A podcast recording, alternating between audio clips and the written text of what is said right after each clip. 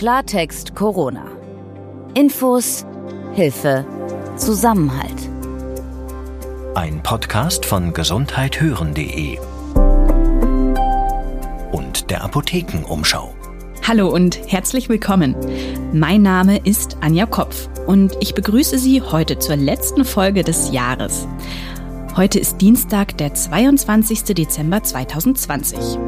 Und ich bin Dr. Dennis Ballwieser. Weihnachten ist jetzt nur noch zwei Tage entfernt und da nehmen wir uns nochmal viel Zeit, um die Fragen zu beantworten, die Sie im Moment in der Vorweihnachtszeit zu Corona besonders beschäftigen. Wir wollen uns zunächst auch noch zwei neue Entwicklungen anschauen. Zum einen, der Corona-Impfstoff von BioNTech und Pfizer wurde gestern zugelassen. Wir wollen darüber sprechen, was das bedeutet. Zum anderen, das Virus ist mutiert. Und diese Mutation findet sich vor allem in Großbritannien wieder. Aber was bedeutet das für die Ausbreitung und für die Impfung? Außerdem wollen wir noch einen Blick auf die schweren Verläufe von Covid-19 werfen. Dazu haben wir den Notfallmediziner Dr. Felix Lorang zu Gast. Wir wollen von ihm wissen, wie er die Lage aktuell und damit auch in den nächsten Wochen auf den Intensivstationen sieht und wollen ihn fragen, wie er die Zahl derer sieht, die jetzt schwer erkranken, ob er eine Prognose wagt, ob die weiter ansteigen werden. Also alles Themen, die gerade so die Nachrichtenlage bestimmen und die wir einordnen möchten. Das ist ja eigentlich auch das Ziel unseres Podcasts, die aktuelle Lage rund um die Pandemie einzuschätzen und neue Entwicklungen zu erklären. Dazu laden wir auch Expertinnen und Experten ein, die uns dabei helfen und auch aus ihrem Arbeitsalltag erzählen, wie Dr. Felix Lorang. Klartext Corona kommt von gesundheithören.de und wir gehören zur Apothekenumschau. So, Dennis, vielleicht beschäftigen wir uns erstmal mit der Nachricht, die am Wochenende aus Großbritannien kam und die, finde ich, schon sehr viel Aufmerksamkeit erregt hat. Es gibt also eine neue Mutation des Coronavirus, von der man, also mit dem Stand jetzt, ganz vorsichtig annimmt, dass sie sich schneller verbreiten könnte. Da ist vor allem der Südosten von England betroffen. Aber dieses Virus wurde nach der aktuellen Nachrichtenlage auch schon in Dänemark oder den Niederlanden nachgewiesen. Allerdings, es war doch erwartbar, dass das Virus mutiert, sich also genetisch verändert, oder? Das ist etwas, was wir tatsächlich erwarten, was ganz normal ist bei Viren und was auch die Virologinnen und Virologen über die letzten Monate schon immer wieder erwähnt haben, dass das passiert ist. Das hat ehrlicherweise, glaube ich, bei uns allen nicht sonderlich viel Aufmerksamkeit erregt, weil es in den vergangenen Monaten nicht damit einhergegangen ist, dass wie jetzt zum Beispiel die Ansteckungsfähigkeit des Virus davon so beeinflusst worden wäre. Es gab in der Vergangenheit auch immer Spekulationen darüber, ob eine solche Mutation vielleicht dazu führt, dass die Krankheit dann schwerer verlaufen könnte. Aber wie gesagt, in den vergangenen Monaten ist das Virus trotz Mutationen erstaunlich stabil geblieben. Was die Wissenschaft die ganze Zeit schon macht, ohne dass wir das jetzt in der Öffentlichkeit groß diskutiert hätten, ist, dass solche Mutationen die ganze Zeit nachverfolgt werden. Also es gibt zum Beispiel ähm, vom Institut für Virologie an der Charité in Berlin, das ist ja das Referenzlabor Labor für die Coronaviren in Deutschland. Also gerade genau von dem Labor, wo Christian Drosten der Institutsleiter ist, gibt es eine solche Karte, wo man nachverfolgen kann, welche verschiedenen ähm, solchen Mutationen es in dem Erbgut von dem Coronavirus es seit Beginn der Pandemie gegeben hat. Es muss doch irgendwie einen Grund geben, dass jetzt doch diese Mutation in den Medien so stark präsent ist. Also ist da irgendwas jetzt anders als bei diesen Virusmutationen, die in der Vergangenheit nachgewiesen worden sind? Jetzt ist was Besonderes passiert und deswegen schenken wir dem auch gerade besonders viel Aufmerksamkeit und deswegen gibt es auch akute Reaktionen darauf von der Politik mit den Reiseveränderungen. Jetzt ist an dem sogenannten Spike-Protein, also dem ähm, Eiweißstückchen auf der Hülle des Virus, ähm, etwa eine Veränderung passiert, die offensichtlich dazu führt, dass sich auch die Ansteckungsfähigkeit des Virus verändert hat. Da steht jetzt die Zahl von den 70 Prozent im Raum, die überall zitiert werden. Das ist eine Zahl, die wir jetzt noch nicht wissenschaftlich belegt gefunden haben irgendwo. Ähm, das kann gut sein, dass das in der Größenordnung ist. Da muss man jetzt quasi beobachten, wie sehr zum Beispiel diese Virusmutation das bisherige Virus verdrängt bei den Infektionsketten. Und da kann man dann Rückschlüsse darauf ziehen, um wie viel ansteckender es ist als die bisherige Variante. Und nach dem, was wir bisher wissen, heißt das eben, dass es wahrscheinlicher ist, dass diese Virusvariante einen weiteren Menschen infiziert als die bisherige. Und es gibt auch Hinweise darauf, dass das womöglich dazu führt, dass auch Kinder häufiger angesteckt werden.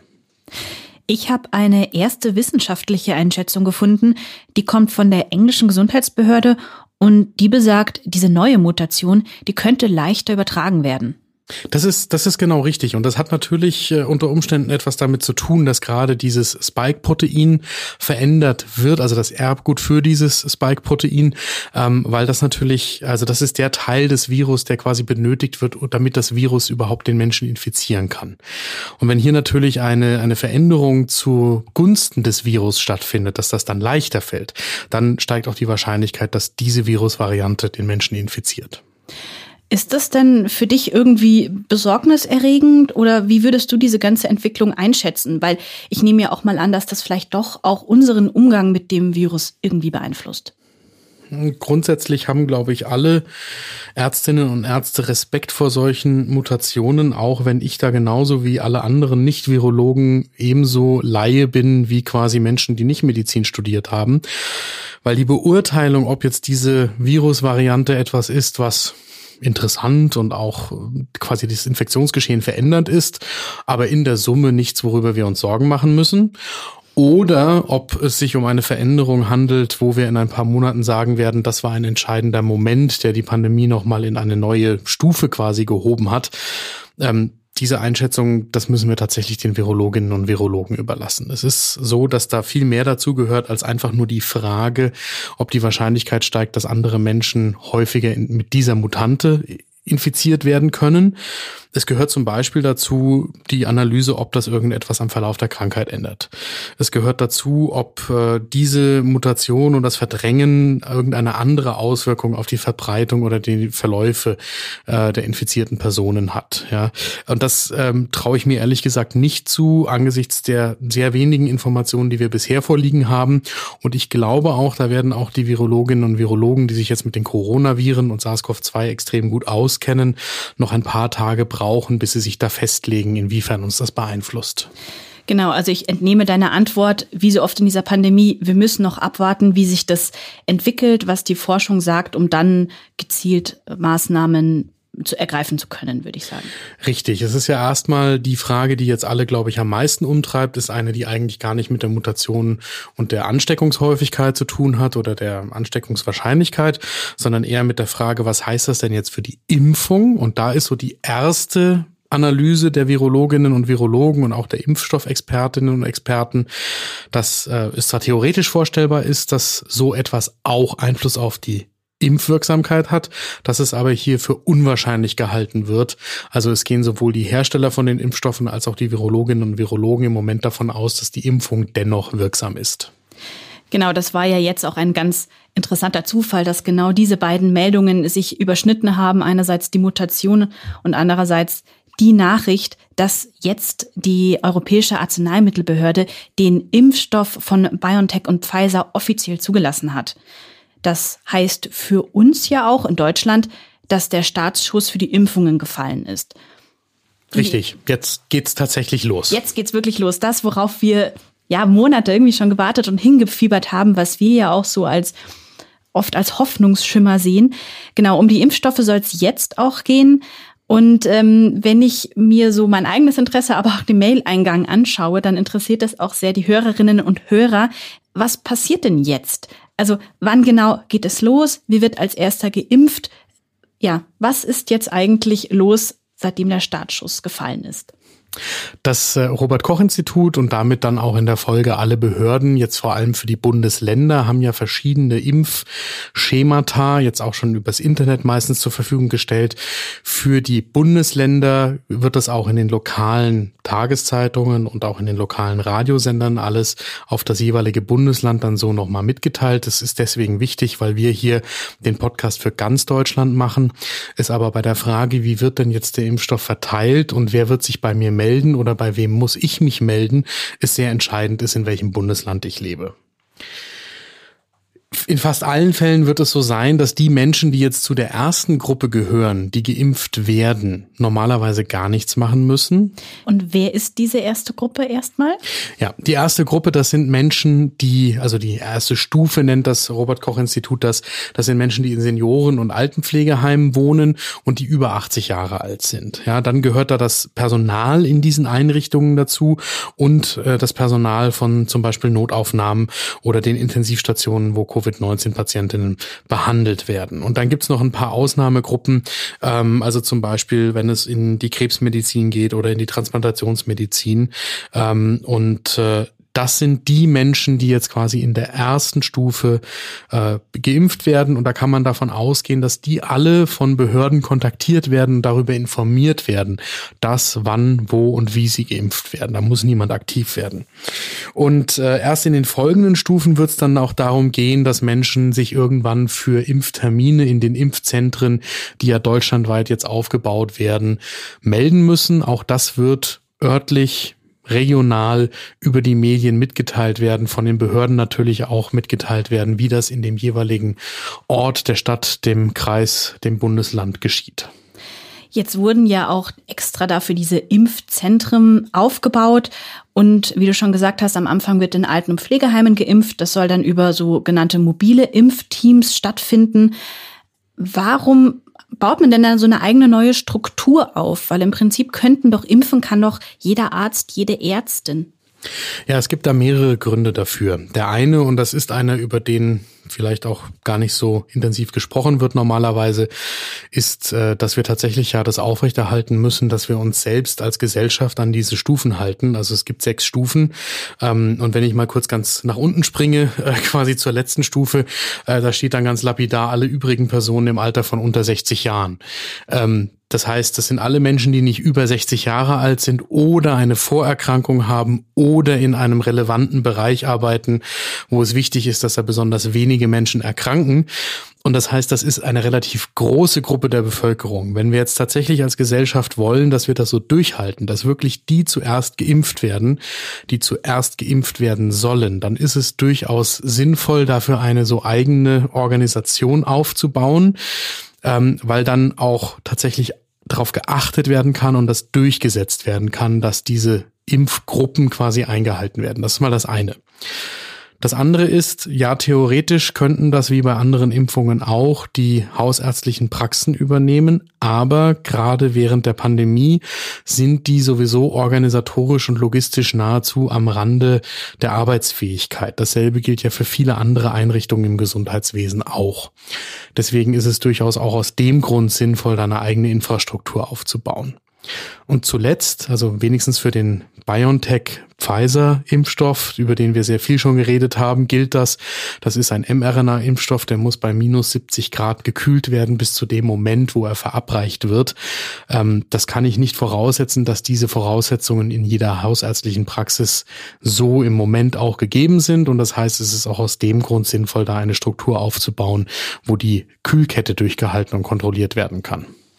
Und ich kann mir auch vorstellen, dass die gesamte Kontrolle viel, viel besser ist, wenn das zentral geregelt ist. Also wenn man dann auch dokumentiert, wer da war und wir müssen uns ja auch ein bisschen anschauen, ähm, dieser Impfstoff ist neu. Es macht wahrscheinlich auch Sinn, die Leute ein bisschen zu beobachten. Gibt es vielleicht möglicherweise Nebenwirkungen etc. pp. Und das ist, soweit ich weiß, auch einer der Gründe, warum man das zentral steuert. Und ich kann mir auch vorstellen, dass im Laufe des Jahres, wenn eben immer mehr Leute schon geimpft wurden, dass das wahrscheinlich auch freier wird und an die hausärztlichen Praxen geht.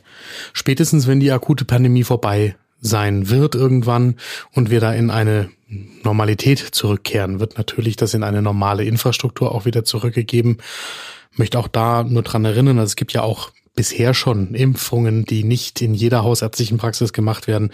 Wenn man sich zum Beispiel vor Reisen gegen Gelbfieber impfen lässt, dann gibt es dafür Gelbfieber-Impfstellen. Das heißt, wir kennen sowas durchaus, dass es da besondere Infrastrukturen gibt. Apropos Normalalltag und äh, Pandemie vorbei und so. Jetzt ist dieser Impfstoff da, auf den wir so lange gewartet haben, der ja so als Beginn des Endes beschrieben wurde. Was meinst du denn? Wie lange schätzt du, braucht es, bis so viele Menschen geimpft werden, dass wir uns zumindest so auf etwas Normalität einstellen können? Ich bin, was meine eigenen Erwartungen angeht und auch das, was ich bei anderen Menschen auslöse, da sehr vorsichtig. Deswegen, also ich habe ja schon mal gesagt hier im Podcast, ich gehe davon aus, dass wir 2021 genauso das ganze Jahr über Maske tragen werden, wie wir das 2020 jetzt getan haben. Ich glaube schon, dass man sich Hoffnung machen kann, dass es Mitte bis Herbst 2021 in vielen Bereichen des Lebens zu einer gewissen Normalität zurückgekehrt werden kann. Also möchte das, aber das hat viele Vorzeichen wieder. Also die Impfstoffverfügbarkeit muss gegeben sein. Die Impfstofflogistik muss jetzt funktionieren. Die Wirkungen von den Impfstoffen müssen das halten, was die Studien jetzt versprochen haben. Die Disziplin der Bevölkerung, was das sich impfen lassen angeht, muss quasi tatsächlich so umgesetzt werden, wie das jetzt in, in Plänen einfach beschlossen wird, dass das angeboten wird. Es gibt ja keinen Impfzwang. Es ist eine freiwillige Entscheidung eines jeden, das dann auch durchführen zu lassen. Du meinst Und, also, dass es genügend Leute gibt, die wirklich sagen, ich lasse mich impfen. Richtig. Und das heißt, da kommt vieles zusammen, was jetzt gut ineinandergreifen und gut funktionieren muss. Es hat im vergangenen Jahr erstaunlich viel, erstaunlich gut funktioniert. Und wenn das so weitergeht, dann habe ich da eine Hoffnung, dass das, wie gesagt, schon zu Mitte bis Herbst 2021 zu ersten Normalisierungen führt. Aber ähm, ansonsten glaube ich, dass wir uns darauf einstellen sollten, dass 2021 auch nochmal ein Ausnahmejahr sein wird. Aber zumindest die Infos, die es jetzt zum Impfstoff gibt, die geben mir zumindest auch Hoffnung, dass wir die Pandemie im nächsten Jahr einigermaßen im Griff haben werden. Ja. Bevor ich dann unseren Experten begrüßen darf, gibt es jetzt einen kurzen Spot. Superfoods sind wahre Kraftquellen der Natur für eine gesunde Ernährung, meist mit exotischer Herkunft. Dass es sie aber auch direkt vor unserer Haustür gibt, erfahrt ihr im neuen Buch Superfoods aus der Apothekenumschau Buchreihe. Darin könnt ihr nachlesen, wie ihr Superfoods aus regionalem Anbau für eine rundum gesunde Küche nutzen könnt. Mit vielen Rezepten und praktischen Einkaufstipps. Das Buch Superfoods der Apothekenumschau gibt's in eurer Apotheke, im Buchhandel oder online unter shop.apothekenumschau.de. Kommen wir jetzt zu unserem Interview und den Blick in die Intensivstationen. Die werden in Deutschland auch weiterhin immer voller. Nach Angaben der DIVI, also der Deutschen Interdisziplinären Vereinigung für Intensiv- und Notfallmedizin, wurden heute 5205 Fälle gemeldet, die momentan auf den Intensivstationen liegen. Und wenn man sich die Entwicklung dieser Fälle in einer Kurve vorstellt, steigt diese weiterhin steil an. Nun sollen die Regelungen über die Weihnachtsfeiertage und Silvester dafür sorgen, dass die Kurve nicht noch steiler wird, nicht noch mehr Menschen mit einer schweren Covid-19-Erkrankung ins Krankenhaus müssen. Ob das klappt, das möchte ich Dr. Felix Lorang fragen, der als Notfallmediziner an einer Uniklinik arbeitet. Herr Dr. Lorang, herzlich willkommen bei uns im Podcast. Vielen Dank für die Einladung. Mich würde ja als erstes ein Einblick in Ihren Arbeitsalltag interessieren. Also wie ausgelastet sind Sie momentan bei sich im Uniklinikum und wie läuft so ein Tag überhaupt ab? Grundsätzlich ähm, muss man da jetzt zwei Sachen berücksichtigen. Aktuell ist zum einen die Zahl an Patienten zurückgegangen. Also insbesondere die leichten Fälle sind weniger geworden. Das ähm, ist in der Notaufnahme oder in der Notfallmedizin aktuell relativ gut, weil wir uns dann den Patienten, den vielen Patienten, die jetzt mit Corona zu uns kommen oder wo wir hin alarmiert werden, widmen können. Die sind nämlich extrem aufwendig und das ist dann wieder die, die schlechte Nachricht.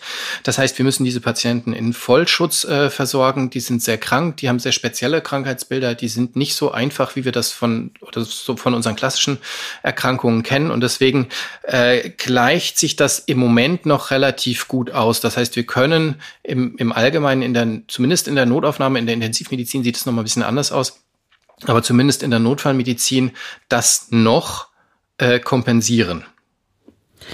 Sie sprechen da ja jetzt auch ein Problem an, was wir im Podcast schon häufiger hatten, nämlich, dass es ja auch relativ viele Intensivbetten gibt, in denen man eben diese Person speziell betreuen kann, aber dass man ja auch dafür Pflegekräfte braucht, die aber öfters jetzt einfach nicht wirklich ausreichen. Erleben Sie das denn genauso? Absolut. Also das ist äh, bereits äh, vor dieser äh, Corona-Situation so gewesen, dass wir viel zu wenig äh, Personal hatten, Pflegepersonal hatten, gut ausgebildete Leute. Die haben an allen Ecken und Enden gefehlt. Wir haben das in der Notaufnahme sehr, sehr häufig äh, gespürt, dass wir einfach Patienten auf Stationen nicht oder sehr, sehr spät losgeworden sind. Ähm, das heißt, wir konnten die erst äh, zu einem deutlich späteren Zeitpunkt ihrer guten, richtigen äh, Betreuung übergeben. Wir sind ja für die akute Situation gut ausgebildet, aber wenn es einfach auf die längere äh, Strecke geht, dann muss man äh, andere Dinge berücksichtigen und dafür sind die Kollegen speziell auch in der Intensivstation deutlich besser ausgebildet. Die können das einfach viel besser und deswegen ist es wichtig, dass die Patienten dort schnell hinkommen. Aber wenn eben das Personal fehlt, kann man diese Betten gar nicht, die ja physikalisch da sind, gar nicht betreuen.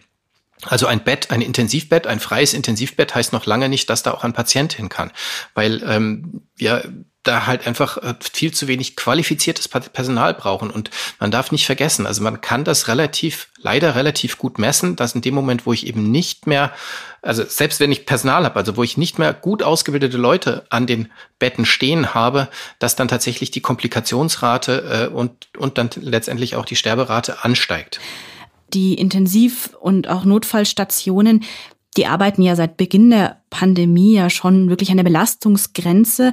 Und jetzt ist es ja inzwischen so, dass einige Krankenhäuser in Deutschland ja gar keine Erkrankten mehr aufnehmen können. Also beispielsweise in, in Brandenburg, in Schwaben, in Dortmund, also wirklich quer durch die Republik.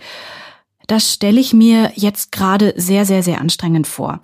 Können Sie denn beschreiben, wie die Stimmung in den Krankenhäusern ist? Also was hören Sie von Ihren Kolleginnen und Kollegen für Erfahrungsberichte? Also da gibt es äh, verschiedene Facetten. Zum einen ist es unglaublich belastend, weil natürlich der Arbeitsaufwand schon vor Corona unglaublich hoch war, der jetzt nochmal deutlich zugenommen hat. Das heißt, wir sind alle Beteiligte sind wirklich äh, am, an der Grenze des Machbaren. Wir sind außerordentlich belastet machen das auch noch weiter und ziehen das auch noch weiter durch, weil uns natürlich allen klar ist, dass das als eine besondere Situation ist, wo wir unseren Beitrag leisten wollen. Aber das hat natürlich auch seine Grenzen, weil man nicht unendlich weit gehen kann. Was dazu kommt und was, glaube ich, uns möglicherweise erst nächstes oder übernächstes Jahr tatsächlich so richtig treffen wird, ist, dass unglaublich viele Kollegen jetzt in der Akutsituation mitmachen und an einem Strang ziehen, aber letztendlich durch die vielen schweren und tragischen Fälle unglaublich äh, verletzt werden. Also quasi einfach eine, eine, ja, so, so eine Verletzung unter der Oberfläche mitbekommen, die sich dann erst mit der Zeit ähm, zeigen wird, was das so alles mit sich bringt. Also die, die Belastung, die psychische Belastung für uns und, und, und äh, für alle Kollegen ist unglaublich hoch. Wir sehen viele Patienten, die sehr schnell sehr schlecht werden und dann letztendlich trotz aller Unterstützungsmaßnahmen sterben. Und das sind häufig auch einfach junge Patienten, Familienväter, Leistungssportler, die es äh, letztendlich erwischt und wir wissen vorher nicht, wie es bei welchen Patienten hinten rausgeht und natürlich kämpft man um jeden Patienten, den man ähm, da in seine Notaufnahme bekommt oder auch die Kollegen auf der Intensivstation. Aber man kann natürlich nicht für alle das tun, was für die Patienten aktuell notwendig ist. Und häufig ist die Arbeitsbelastung dann einfach so hoch, dass wir ähm, die Fürsorge für die Patienten nicht mehr in, in, Gänze leisten können. Also tatsächlich auch einfach mal bei einem Patienten, der seinen letzten Weg geht, wo es halt auch äh, zugelassen werden kann, ähm, den Patienten auch so weit wie möglich zu begleiten. Das ist dann häufig einfach auch irgendwo nicht mehr möglich. Nun steht ja jetzt auch das Weihnachtsfest und Silvester vor der Tür einerseits und Sie sehen täglich oder regelmäßig den Tod in den Augen. Haben Sie denn da auf der Station überhaupt Zeit, dass Weihnachtsstimmung aufkommt oder arbeiten Sie ganz einfach weiter?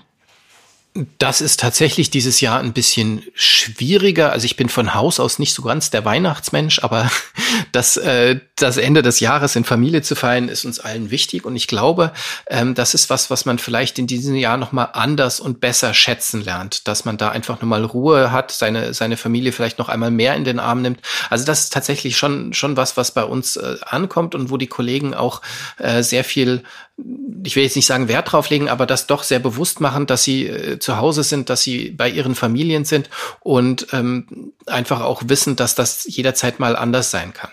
Und da, da ist die Weihnachtszeit für uns natürlich auch was Besonderes, aber letztendlich ist an jedem Tag des Jahres muss die Versorgung gesichert sein, muss die Patientenversorgung optimal sein und das werden wir da natürlich auch machen. Deswegen ist es natürlich eine besondere Stimmung. Ich mache seit Jahren zum Beispiel an Silvester den, den Nachtdienst fast immer. Das ist immer ein besonderer Dienst meistens ein sehr lustiger, also man kriegt das schon mit, aber letztendlich ist es, wird jeder Patient so wie an jedem anderen Tag des Jahres auch versorgt. Naja, weil auch das Virus ja keine Weihnachtsferien macht oder sagt zu Silvester, werde ich jetzt übrigens ins neue Jahr reinfeiern und keinen anstecken. Äh, genau, deswegen sind wir, äh, glaube ich, alle Beteiligten in, in, in der äh, Medizin, in der Notfallmedizin, in, in der Intensivmedizin, in, den OPs sehr, sehr, sehr glücklich darüber, dass es ja wirklich eine, eine Kontaktbeschränkung gibt, dass es eine Feierbeschränkung gibt, dass es, dass es kein ähm, Feuerwerk gibt, dass ähm, kein Alkohol draußen geduldet wird. Das wird uns zumindest helfen, eventuell über die Weihnachts- und Silvesterfeiertage es äh, hinzubekommen, dass wir nicht ganz dekompensieren, weil das wäre noch eine zusätzliche Belastung für die Notaufnahmen, die wahrscheinlich gar nicht zu schultern wäre. Glauben Sie denn auch mit Blick auf das neue Jahr, dass eben diese Beschränkungen, die Sie gerade genannt hatten, zum Beispiel die Kontaktbeschränkungen, die Empfehlung, dass wir eben nur im engsten Kreis feiern sollen, reicht das aus, damit die Zahlen im neuen Jahr nicht in die Höhe schnellen? Oder rechnen Sie damit, dass sich die Intensivstationen so ab hm, Mitte Januar mit Weihnachtsinfizierten füllen werden? Ähm, davon gehe ich tatsächlich aus, weil ich glaube, ein, ein relevanter Anteil unserer Bevölkerung wird sich da leider nicht unbedingt dran halten. Und das sehen wir ja bei den, bei den Verteilungen der Infektionszahlen, dass äh, Landstriche, in denen die äh, Ablehnung der Maßnahmen äh, höher ist, auch tatsächlich eine, eine deutlich höhere äh, Infektionszahl hat und damit auch jetzt aus diesen Bereichen zu uns zum Beispiel ähm, Patienten zuverlegt werden. Und das bedeutet, auch, dass gerade jetzt an solchen äh, Hochzeiten, wo enger Familienkontakt da ist, dass natürlich die Zahl im Verlauf hochschnellen wird. Der Lockdown beziehungsweise diese äh, Kontaktbeschränkungen sind ja äh, wirklich der, der richtige, die richtige Maßnahme hätten aber nach meinem Dafürhalten deutlich früher kommen müssen. Aber wir haben es jetzt so, wie es ist, und ich denke, wir werden noch mal nach so drei Wochen nach Weihnachten, zwei, drei Wochen nach Weihnachten eine Spitze sehen, und ich hoffe, dass es dann tatsächlich sich irgendwann mal abflacht. Bereiten Sie sich denn da auch ganz gezielt drauf vor, wenn Sie das schon irgendwie erwarten? Ähm, wir als, also oder grundsätzlich als Notaufnahme kann man sich da nur begrenzt drauf äh, vorbereiten. Also man muss natürlich die Abläufe optimieren und bei diesen ganzen Patienten ist ja relativ klar, wohin es geht. Also das heißt, die müssen entweder wieder nach Hause geschickt werden, äh, wenn sie so stabil sind, so lang wie es geht, dann äh, gehen sie oder sie gehen auf Station oder sie gehen direkt auf die Intensivstation. Und da, diese Abläufe kann man natürlich äh, entsprechend optimal organisieren und die das vorbereiten. Und das ist natürlich bereits jetzt schon erfolgt. Das heißt, äh, da wird es eher darauf ankommen, haben wir tatsächlich genug Betten, um diese Patienten alle zu versorgen. Und das ist eine komplexe Geschichte, die ähnlich zu auch in diese psychische Belastung mit rein äh, wird, weil irgendwann könnte es dazu kommen, dass wir ähm, Patienten nicht mehr optimal versorgen können.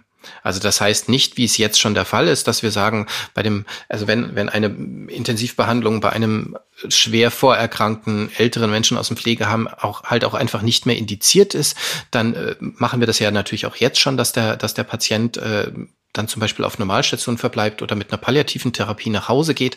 Aber da wird es dann möglicherweise so weit kommen, wir das, dass wir tatsächlich Patienten, die eigentlich Chancen auf ein gutes Outcome haben, ähm, uns überlegen müssen, wer von denen tatsächlich behandelt werden kann. Mhm. Das, was ja jetzt in der Nachrichtenlage oft als Triage oder Triagieren auch bezeichnet wurde. Genau, also da muss man ein bisschen unterscheiden. Das wird, glaube ich, auch tatsächlich ein bisschen äh, etwas übertrieben, weil so eine so eine gewisse Triage passiert ja auch jetzt schon. Wir haben eine bestimmte Anzahl von Betten auf Intensiv- und Überwachungsstationen und auch schon jetzt überlegen wir uns, welcher Patient kann, ähm, also auch schon vor Corona, kann auf Normalstation und macht jetzt das Bett frei für den etwas kränkeren Patienten. Das gab es bis jetzt auch schon immer, aber es war bis jetzt eigentlich nach meinem Wissen und Dafürhalten immer so, dass wir ausreichend Betten hatten für die Patienten, die es tatsächlich gebraucht haben. Und das könnte dahin kommen, dass es irgendwann nicht mehr so weit ist. Und das ist was, wofür wir alle tatsächlich Angst haben. Und das ist ja doch eine, eine Belastung auf uns, die uns auf uns zukommt, die doch höher ist und auch gerade psychisch uns treffen werden können, wird. Wenn, wenn ich jetzt nach der Weihnachtsfeier in den nächsten Wochen irgendwie das Gefühl habe, dass ich krank bin, dass ich schwer krank bin, möglicherweise eine schwere Corona-Infektion habe, wann ist denn da für mich der richtige Zeitpunkt, ins Krankenhaus zu gehen? Weil wenn man ihnen so zuhört, dann hat man, glaube ich, auch dann so ein bisschen eine innere Hürde zu sagen, ich möchte da jetzt nicht für noch mehr Belastung sorgen. Also da muss man ganz klar sagen, jeder Patient, der sich schlecht fühlt und äh, denkt, dass er in die Klinik muss und äh, ob das Herzinfarkt, Schlaganfall ist oder die schwere Corona-Infektion, soll auch unbedingt weiter zu uns kommen. Also das muss so bleiben und wir haben das in den, in den Zahlen gesehen. Zwischenzeitlich sind die Herzinfarkte weniger gewesen, weil die Patienten sich offensichtlich nicht mehr in die Klinik getraut haben. Das muss auch weiterhin so sein, dass die Patienten zu uns kommen, wenn sie den Verdacht haben, dass sie einen Schlaganfall haben oder einen Herzinfarkt oder auch eine schwere Corona-Infektion. Was man machen kann, ist, dass man zum einen den Notarzt verständigt oder sich sehr großzügig an den kassenärztlichen Notdienst wendet. Kollegen, die sehr gut einschätzen können, wie man das ambulant noch handeln kann und auch sehr gut einschätzen können, ob äh, man jetzt eventuell eine stationäre Therapie sich überlegen müsste. Und das wären, wenn ich mich richtig erinnere, der kassenärztliche Notdienst einmal die 116, 117, beziehungsweise im Notfall dann die 112 wählen. Genau, also also es ist immer gut, wenn man sich Gedanken macht, ob äh, ob die die äh, Blessur, die man jetzt hat, äh, tatsächlich eine Vorstellung in der Notaufnahme äh, gerecht äh, rechtfertigt.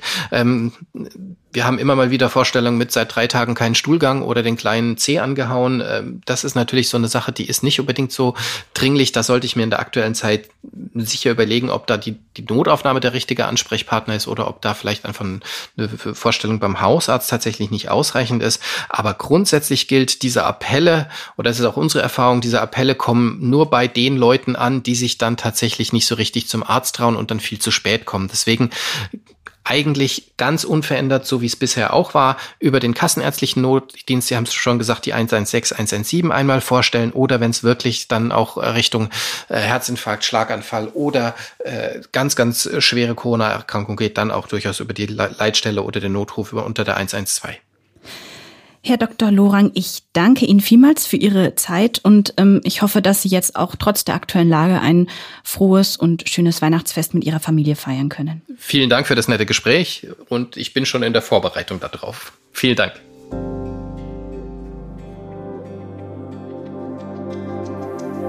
Zum Abschluss habe ich noch eine gute Nachricht für Sie. Denn dieses Jahr scheinen deutlich mehr Menschen Geld für einen guten Zweck spenden zu wollen. So hat zum Beispiel das Deutsche Rote Kreuz deutlich mehr Spenden eingenommen. Dieses Geld kommt hilfsbedürftigen Menschen zugute, zum Beispiel Kindern und Jugendlichen aus finanziell schlecht gestellten Familien. Die hat es in der Pandemie besonders hart getroffen und mit dem Geld sollen die Kinder und Jugendlichen beispielsweise Computer bekommen, damit sie besser am digitalen Unterricht teilnehmen können. Und damit verabschieden wir uns in die Weihnachtsferien. Ähm, apropos Weihnachten, Dennis, wie feierst du eigentlich? Das ist in den vergangenen Wochen natürlich auch bei uns in der Familie Gegenstand vieler zahlreicher Telefonate, Nachrichten, Chats gewesen. Und so wie es im Moment aussieht, werden wir tatsächlich äh, natürlich, also meine Frau und ich mit unseren Kindern feiern. Und wenn jetzt alles weiter klappt mit der selbstgewählten Quarantäne, dann sollte es auch mit einem Treffen mit den Großeltern klappen.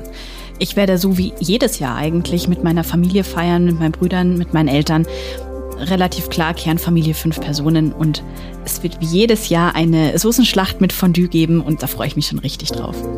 Ja, es ist ja dieses Jahr tatsächlich und das ist vielleicht etwas, man muss ja versuchen in der Pandemie dieser sehr merkwürdigen und sehr belastenden Situation die kleinen positiven Elemente abzugewinnen.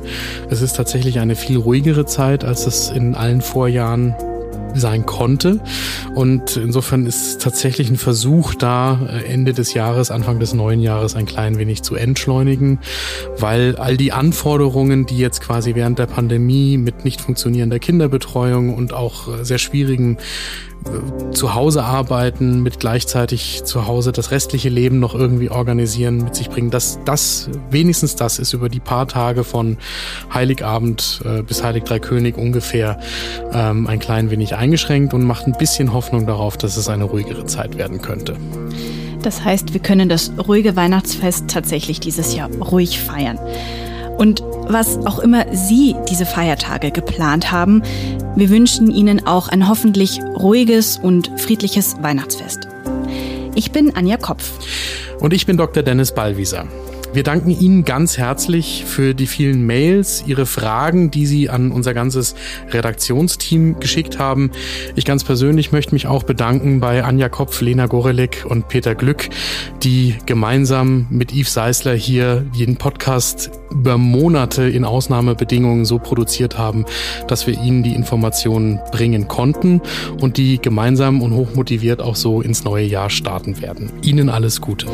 Und am 5. Januar sollte dann die erste Folge 2021 erscheinen. Wir wünschen Ihnen bis dahin alles Gute und bleiben Sie gesund. Klartext Corona. Ein Podcast von gesundheithören.de und der Apothekenumschau.